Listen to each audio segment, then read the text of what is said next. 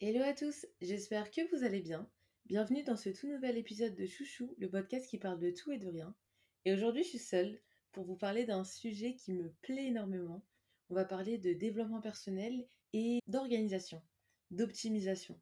On va parler des clés qui, selon moi, euh, nous aident à, à être productifs, à faire en sorte que nos journées soient pleines sans qu'on soit submergé, sans qu'on soit débordé. Je trouve ça hyper important parce que pour moi, lorsqu'on a des objectifs, il faut se donner les moyens de le faire. Et c'est trop facile de se donner des excuses. C'est trop facile de se dire ah ouais mais moi euh, en ce moment ça va pas trop pour ça. En ce moment j'ai trop de taf. En ce moment euh, je peux pas me permettre de faire du sport parce que parce que. En fait on a toujours des, excuses et je trouve ça dommage. Bien sûr je vais donner que des conseils que j'applique. Bien sûr je vais donner que des conseils que j'applique. Je vais donner que des outils que j'utilise dans mon quotidien parce que ça sert à rien de donner des conseils si on les applique pas soi-même. Alors, je suis pas parfaite, je fais pas tout bien, mais au quotidien, je pense que j'ai réussi à mettre en place des choses qui font que j'arrive à, gérer ma vie. En réalité, ce podcast, il part d'un constat, un constat que j'ai fait il y a un an. J'étais en cours de développement personnel et euh, pendant ce cours, la prof nous a demandé de décrire notre état d'esprit actuel en un mot. Ça a commencé par moi. Euh, je sais plus trop ce que j'avais dit, mais j'avais donné un adjectif assez positif j'avais dit quelque chose du style reconnaissante ou épanouie. Et une autre personne après moi a dit euh, de même, un adjectif assez positif. Et la troisième a osé. Elle a osé mettre un mot négatif, un adjectif assez péjoratif sur son état d'esprit actuel. Toutes les personnes qui ont suivi ont osé dire la vérité. Elles ont osé dire ce qu'elles pensaient vraiment. Et en fait, je l'avais noté à l'époque dans mon petit Notion, 80% des personnes qui étaient dans cette classe se sentait mal, stressé, submergé, fatigué. Et je crois que le mot qui m'a plus choqué, c'était malheureux. Donc j'en ai parlé par la suite avec la personne qui avait dit malheureux. Je dis mais c'est quand même hyper fort comme mot. Bien sûr, ça peut être lié à un contexte particulier. Peut-être que les choses dans sa vie, c'est que elle se sentait malheureuse. En en parlant un peu, il n'y avait pas vraiment de raison. Bon, déjà, je pense que c'était lié au fait que c'était l'hiver et qu'en hiver, on est tous un peu. On n'a pas trop envie de sortir, on n'a pas trop envie de, de, faire des choses de nos journées parce qu'il fait froid, la nuit tombe tôt. Mais au-delà de ça, quand j'ai parlé avec les gens de ma classe ce jour-là, j'ai constaté que c'était vraiment lié à un manque d'organisation. En fait, le mot submergé, qui est beaucoup ressorti dans... Parce que les gens disaient, il n'était pas là pour rien. Parce qu'on était tous en alternance. Donc on avait cours et en même temps on avait un travail à côté. Quand on est en alternance, on peut être dans une boîte hyper euh, bienveillante qui fait que quand on est en semaine de cours, personne ne, nous sollicite. Mais parfois, c'est pas le cas. Parfois, les gens de notre boîte nous font confiance, ils nous donnent autant de travail qu'un CDI. Et là, c'était le cas pour beaucoup, en fait. Beaucoup étaient dans des petites boîtes, des startups ou des scale-up qui te donnent énormément de travail. Et en fait, pour s'en sortir, faut bosser sur sa semaine de cours. Et en fait, t'as la tête à autre chose. Euh, t'es en cours, mais t'as pas envie d'être là parce que tu penses à ta négociation, tu penses au truc qui te reste à faire et en fait tu te laisses submerger par les émotions. Ça fait une très longue intro, mais je pense que c'est aussi pour justifier ce que je vais dire par la suite, les conseils entre guillemets que je vais donner, parce que moi j'ai donné un sentiment positif et c'était vraiment le cas. Ça fait quelques années que je me sens vraiment heureuse. Parfois on n'ose pas vraiment le dire, pour différentes raisons. En fait, on n'est pas sûr d'être heureux parce que on pense qu'il y a toujours mieux on peut toujours faire mieux, on peut toujours se sentir mieux, etc. Au fil des années, en consommant énormément de contenu euh, sur le développement personnel, j'ai réussi à faire la part des choses et à trouver du bonheur dans l'instant T. C'est un peu particulier dit comme ça. Je fais en sorte que mes journées soient à mon image. Je fais en sorte de profiter de chaque moment. Je pense que c'est pour ça que je peux dire au quotidien, bah, je suis heureuse. Je suis heureuse avec moi-même, je suis heureuse quand je passe une journée toute seule en fait, ça me rend heureuse, j'arrive à me contenter de ces choses-là. Bref, je m'étale un peu, mais c'est parti pour les 10 conseils qui font que j'arrive à organiser mes journées.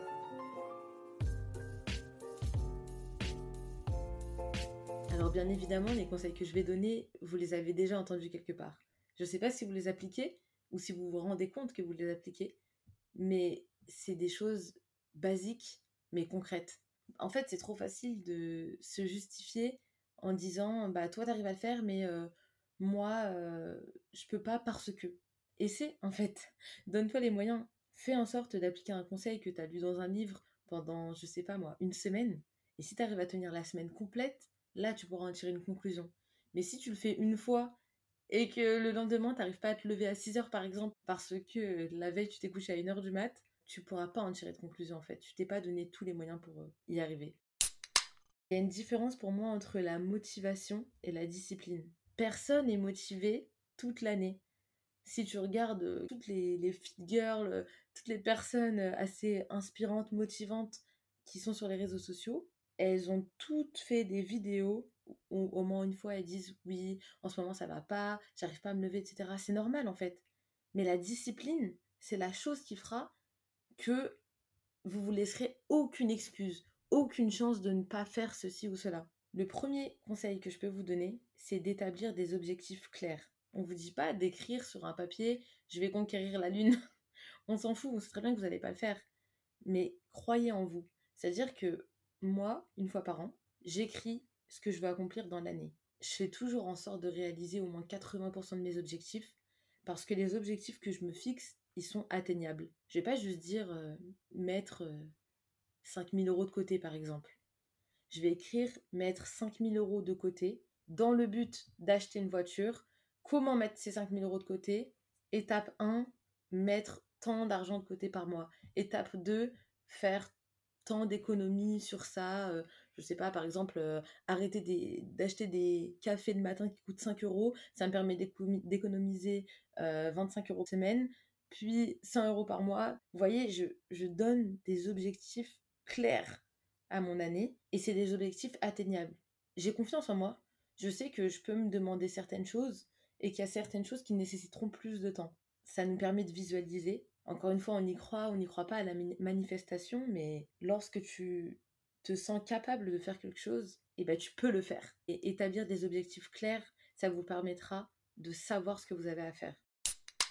Le deuxième conseil que je peux vous donner, c'est les to-do list. Dans mes to-do, je me mets uniquement les points importants de ma journée. Pour moi, ça, ça nous aide à, à maintenir un certain niveau de rigueur. Imposez-vous des deadlines et priorisez vos tâches. Le fait de prioriser, pour moi, c'est le seul moyen, pour moi, c'est le seul moyen d'atteindre un certain niveau de productivité. Le troisième conseil que je vais vous donner, pour moi le plus important et le moins facile, c'est se lever tôt. Tous les jours, je me lève avant 7 heures. Alors bien évidemment, il y a des jours où j'ai pas envie, il y a des jours où euh, je me dis bon, dormir une heure de plus ou une heure de moins, ça va rien changer à ma vie. Mais pour moi, quand tu te lèves tôt et que tu te crées une routine matinale qui va te mettre dans un mindset positif et qui va te rendre productif dès le début de la journée, c'est la clé pour donner un bon rythme à ta journée.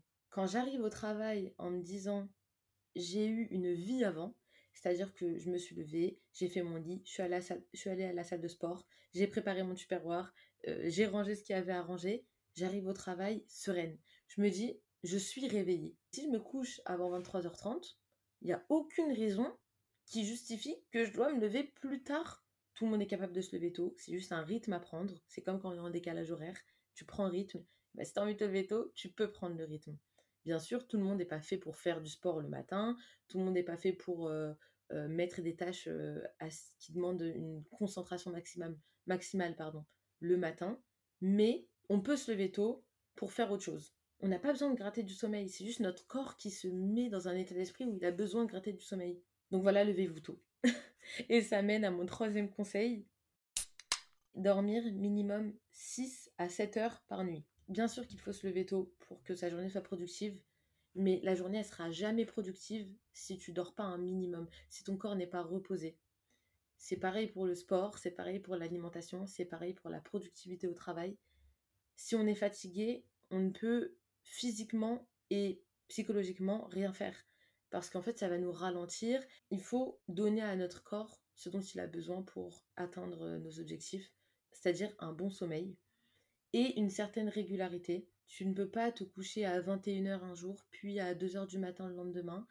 Pour moi, à partir du moment où tu peux te permettre de te coucher tous les jours à la même heure, bah, c'est hyper important de le faire parce que du coup ton corps il prend un rythme. Moi par exemple, tous les soirs je me couche vers 23h, 23h30 tous les matins, je me lève vers 6h30, 7h. Et en fait, euh, même le week-end, j'ai à peu près les mêmes heures parce que euh, mon corps est fatigué à partir de 23h et réveillé à partir de 7h. Le cinquième conseil que j'ai à donner, c'est éliminer les distractions autour des heures de coucher. C'est une chose que je fais depuis le 1er janvier. Donc là, on est le 3 février, ça fait pas 10 ans. Je vois une réelle différence dans la qualité de mon sommeil. C'est-à-dire que tous les soirs, j'éteins mon téléphone, je mets mon réveil, etc. Je le pose 30 minutes avant d'aller me coucher. Pendant ces 30 minutes, je prends du temps pour moi. Ça fait que je m'endors beaucoup plus rapidement lorsque je décide d'aller me coucher. Je mets jamais plus de 15 minutes à m'endormir. Et le matin, j'utilise pas mon téléphone pendant une heure après l'heure de mon réveil. Je ne vais pas aller scroller sur les réseaux sociaux. Ça me fait gagner un temps fou. Le sixième conseil que j'ai à donner, c'est apprendre à dire non.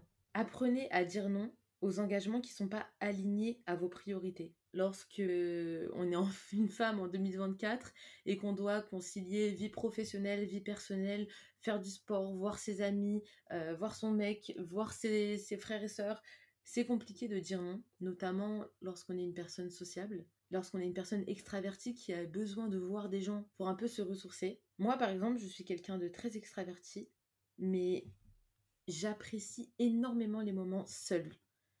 C'est-à-dire que j'ai besoin de voir des gens, d'être avec des gens, de me sociabiliser pour me sentir bien, mais j'ai aussi besoin de me connecter avec moi-même. Apprendre à dire non, c'est rester aligné avec ses priorités. Si je dois aller à la salle de sport lundi, mardi, jeudi et samedi à 7h du matin, et eh ben je ne peux pas me permettre de dormir la veille à 2h du mat parce que je suis allée boire un verre avec des collègues. Parfois c'est compliqué. Moi je me prends parfois des remarques de mes amis qui me disent "Ah mais t'es jamais dispo, ah mais avec toi faut prendre rendez-vous euh, trois semaines à l'avance."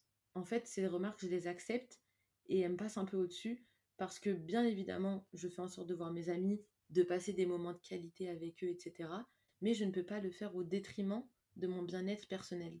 Et moi, ma stabilité, c'est d'aller au sport euh, le matin ou le soir en fonction de ce que j'ai prévu, c'est de m'accorder des moments pour moi dans ma semaine et de prévoir les choses à l'avance. Le septième conseil que je me suis noté, c'est de faire des pauses stratégiques. Faites-vous confiance. On est hyper dur avec nous-mêmes, beaucoup plus qu'on l'est avec les autres. Et parfois, lorsque je parle avec des amis qui sont un peu submergés par euh, la vie, je suis assez bienveillante avec eux en leur disant de se faire confiance, de s'accorder un moment pour soi, de passer une journée à ne rien faire sans culpabiliser, etc. Et pendant longtemps, c'était des choses que je disais aux, aux autres sans les appliquer à moi-même. J'avais pas cette même bienveillance avec moi-même. Ça m'a permis de relativiser énormément et de me dire bon bah là aujourd'hui je vais pas faire ça mais c'est pas grave. Je le ferai plus tard, mais c'est pas de la procrastination. Je fais le constat de ce qui se passe dans ma vie actuellement et là, je prends des décisions. Le huitième conseil que je me suis noté, c'est de se construire un environnement réconfortant. Se sentir bien chez soi, c'est hyper important. Se faire une chambre cocooning, être heureux de rentrer chez soi le soir, c'est accessible à absolument tout le monde. Moi, quand j'étais plus jeune, j'ai vécu dans des 9 mètres carrés dans des 10 mètres carrés, dans des 15 mètres carrés, et pourtant j'avais toujours l'appartement qui accueillait. J'avais toujours les copines qui venaient chez moi, j'avais toujours la chambre dans laquelle on venait se poser, et je faisais en sorte, avec les moyens, voire le peu de moyens que j'avais à l'époque, de me créer un cocon, de me créer un environnement réconfortant dans lequel je me sentais bien, qui était propre, qui était rangé. C'est-à-dire que quand ça va pas trop dans ma vie, ça se voit dans ma chambre c'est le bordel. Ça arrive de temps en temps, bien sûr, on n'est pas tous euh, toujours à 100%. Et, et ça, ça joue beaucoup sur mon mental. Le neuvième conseil, c'est celui de célébrer les victoires. Célébrer vos réalisations. Quand vous atteignez un objectif, soyez encore une fois bienveillant avec vous-même et félicitez-vous. J'ai vu un truc assez intéressant hein, sur TikTok récemment. C'est une fille qui était en perte de poids. Elle s'est fixé un objectif de 20 kilos. Et en fait, elle, a noté les paliers à atteindre. Et pour chaque palier, elle avait une récompense à la clé. Moins 2 kilos, c'était une soirée sushi. Moins 4 kilos, c'était s'acheter un sac mage. Elle faisait en sorte de se récompenser. Et je trouve ça hyper bien parce que c'est justement de ça dont je parle lorsque je parle de bienveillance. Donc, euh, célébrez vos victoires, faites la fête. Et le dernier conseil que j'ai à donner, c'est de vous instruire. Le seul moyen pour moi de progresser, c'est d'investir sur vous-même. Lisez des livres, assistez à des conférences, développez vos connaissances sur les sujets qui vous intéressent. Faites en sorte d'avoir toujours de la valeur ajoutée. On a toujours des choses à apprendre. Moi, j'aime pas quand on me dit, moi, j'ai pas de passion, euh, je sais pas trop quoi faire, etc. On a tous des passions, des trucs qui nous intéressent, même si c'est pas chanter comme Beyoncé ou danser comme euh, Kamel Wally, on s'en fout.